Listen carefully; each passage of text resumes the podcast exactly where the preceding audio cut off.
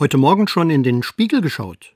Oder besser nehmen Sie Ihren Zeigefinger und legen ihn zwischen Nase und Oberlippe. Spüren Sie die kleine Mulde? Der Talmud, die heilige Schrift der Juden, erzählt, nicht die Hände der Hebamme berühren das Kind zum ersten Mal, es ist der Finger eines Engels.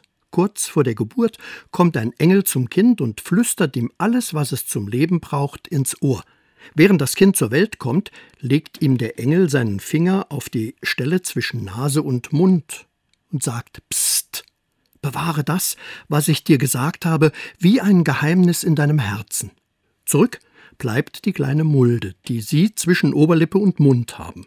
Eine originelle Geschichte. Ich habe drüber geschmunzelt. Ein Engel, der dem kleinen Erdenbürger alles, was es zum Leben braucht, zuflüstert. Ein Bote Gottes, der dafür sorgt, dass in uns Menschen alles steckt, damit unser Leben gelingt. Gott legt in uns alles hinein. In jedem Menschen hat Gott alle Begabungen, alle Fähigkeiten, alle Fertigkeiten angelegt. Der Grundstein ist gelegt. Es gilt nur noch, das zu wecken, was im Innern ruht. Der Gedanke fasziniert mich. Weitergedacht heißt das doch, schau dir dein Gegenüber an, begegne ihm offen, versuche zu spüren, was diesen Menschen ausmacht.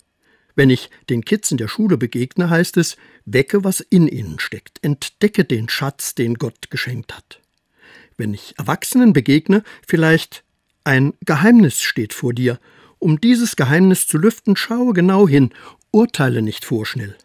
Also, wenn heute jemand vor mir steht, nicht Hand aufs Herz, sondern Zeigefinger zwischen Nase und Mund und dran gedacht, ein Geschenk, ein Geheimnis Gottes steht vor dir.